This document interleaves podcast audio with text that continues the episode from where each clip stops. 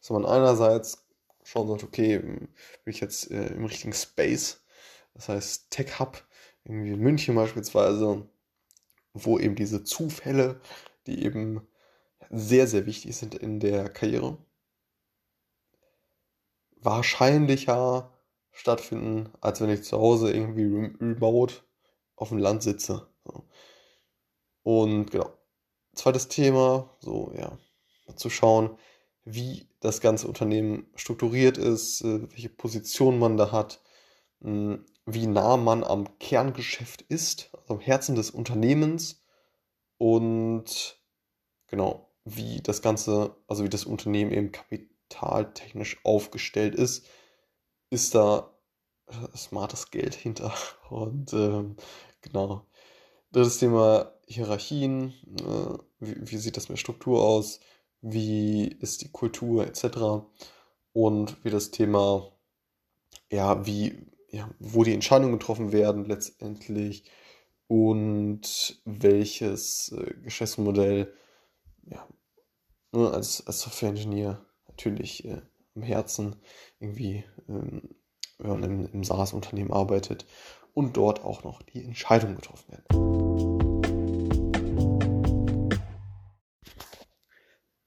Hallo und herzlich willkommen hier zu einem Podcast.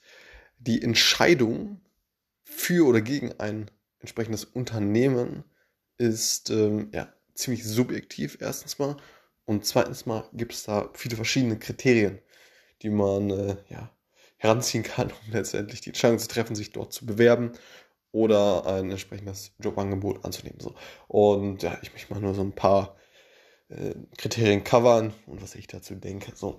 Und äh, beginnen möchte ich mit, äh, mit der Frage, okay, wo möchte ich überhaupt äh, arbeiten? Wir sprechen jetzt äh, ja, beispielsweise vom, vom deutschen Raum, da gibt es ja, so ziemlich äh, zwei äh, große Tech-Hubs, würde ich mal sagen. Mm, das ist München und Berlin. Das ist natürlich auch noch die, die NRW-Regionen und so. sind auch coole Tech-Firmen auf jeden Fall. Mm, nichtsdestotrotz ist natürlich beispielsweise München äh, ziemlich weit ähm, ja, am, am, am Start so. Und äh, genau, da, da könnte man, könnte man darauf achten, dass man eventuell dann vielleicht äh, Richtung München geht und ähm, ja, das Ganze eben ausnutzt, um in die entsprechende Kreise zu kommen, äh, mit den ja, gleichgesinnten Leuten dann äh, sich zu umgeben und äh, ja, natürlich, natürlich kann man das Ganze auch remote machen, machen ja viele Firmen jetzt auch. Ähm, dann ja, dann ist es natürlich, natürlich schon so, dass, äh, dass man natürlich nicht, nicht so den zwischenmenschlichen Austausch trifft. Wenn man, wenn man sich jetzt einmal, die, einmal im Monat trifft, dann ähm, ach, da, ja, bringt das vielleicht ein bisschen was. Nichtsdestotrotz hat es natürlich äh, einen größeren Effekt, wenn man sich dann mal öfter sieht. Und ähm, ja, diese Beziehung kann man natürlich letztendlich nicht, äh, nicht so aufbauen, wenn man dann die ganze Zeit remote ist. So. Und die ja, Gespräche, die informellen Gespräche, irgendwie beim, beim Kaffee holen oder so, die haben ja, meiner Meinung nach einen extrem hohen Wert. Und ähm, ja, das nur als ähm, ja, erst, ersten Punkt, dass man schon meiner Meinung nach drauf, drauf schauen sollte, wenn man jetzt ja, entsprechend ambitioniert ist oder so, ähm, dann, dann auch vor Ort zu sein und ähm, dann wirklich in physischem Kontakt mit den Freunden, äh, mit den Kollegen zu sein und ähm, können natürlich auch Freunde sein. Und äh, ja, genau, das hat, das hat schon einen ziemlich hohen Wert, denn in der Karriere kommt es auch äh, zu einem sehr, sehr großen Teil auf Zufall Um, ja, dem man, oder die, ja, die Zufälle, die man entsprechend dann ähm, ja, letztendlich durch solch eine Scheidung dahin zu gehen, wo eben diese Zufälle ja, äh, more likely, äh, also mehr, äh, wahrscheinlicher sind, äh, ähm, äh, vorzukommen, dann einfach dahin zu gehen. So, das erster Punkt. Dann zweiter Punkt, ein ja, natürlich möglichst stabiles Unternehmen zu, zu finden, ähm, mit ordentlich Kapital eben im Rücken. Ähm, ne, auch, auch, hatte ich, auch, hatte ich auch schon sonst mal gesagt, dass es meiner Meinung nach schon Sinn machen kann, äh, als gerade als äh, jemand, der jetzt einsteigt äh, in, in, in, Beruf und äh, in größeres Unternehmen zu gehen, weil dort eben die Ressourcen entsprechend vorhanden sind. Äh, es besteht eine genaue Hierarchie oder eine ja, Unternehmensordnung, wo man sich äh, sehr gut eingliedern kann und ja, findet dann die entsprechenden Ressourcen und ähm, ja, smarte Leute. Sehr wahrscheinlich, wenn es diese Firma schon länger gibt, äh, es zieht smartere Leute wiederum an und so weiter. Und äh, kann auf jeden Fall einen großen Vorteil haben, gerade, gerade zu Beginn der Karriere, ein größeres Unternehmen auch zu wählen. Und genau, wenn man jetzt, wenn man jetzt so ein Startup nimmt oder ein Unternehmen, was eben noch nicht so lange am Markt ist, dann sollte man natürlich drauf schauen, okay, hm, wie ist das denn äh, ja, finanziell jetzt äh, backupt oder wie ist das Ganze aufgestellt?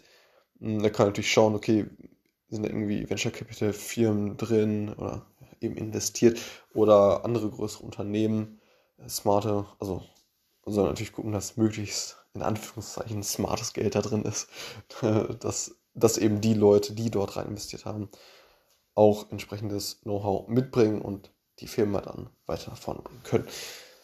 Genau, das zu dem Punkt, genau. Mh, natürlich auch zu schauen, dass man ja, vielleicht auch flache Hierarchien hat, ähm, einen coole, äh, coolen Umgang ne, miteinander und ähm, entsprechend motivierte Leute.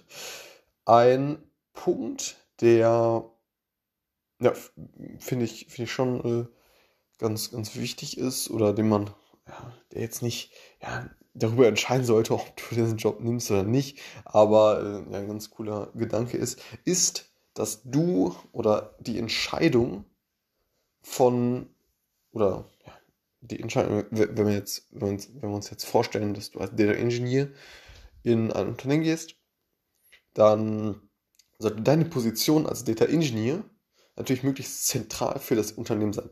Das heißt, möglichst am Herzen des Unternehmens.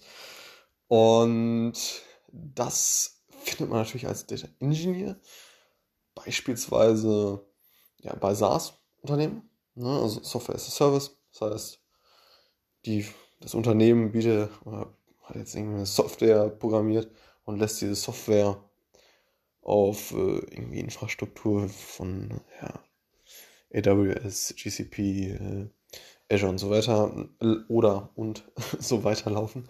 Und genau, das ist natürlich ganz gut, ähm, weil man dann eben als Data Engineer eine zentrale Rolle hat, hm, weil es einfach eine Software Company ist und äh, wohingegen man, ja, wenn man bei einer Firma die irgendwie Klamotten herstellt äh, und da im, im Data-Team ist, dann ist man jetzt nicht, äh, nicht, äh, ja, nicht direkt am Herzen des Business oder wo der Profit letztendlich herkommt, sondern ist vielleicht eben die IT-Department und wird nicht als, ähm, ja, wird eher als Cost Center betrachtet ähm, ja, und, und bei der Softwarefirma wird man als Profit Center betrachtet. So.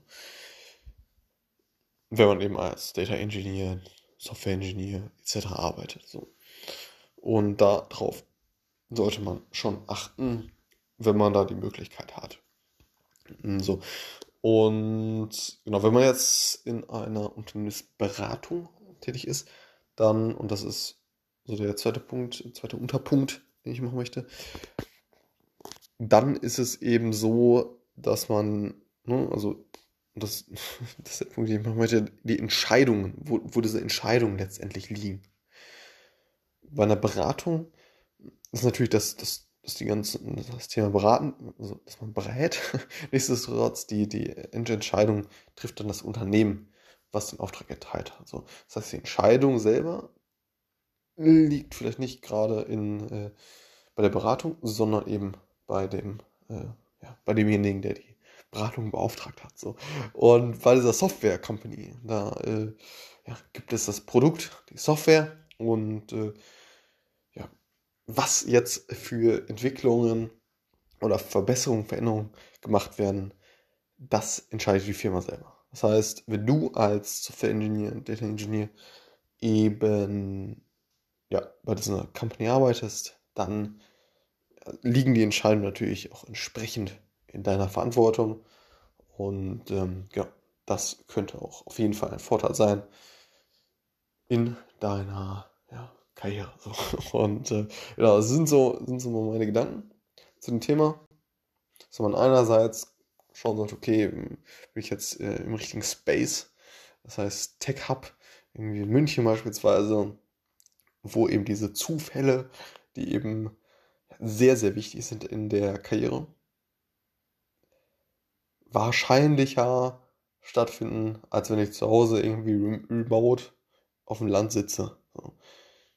Und genau.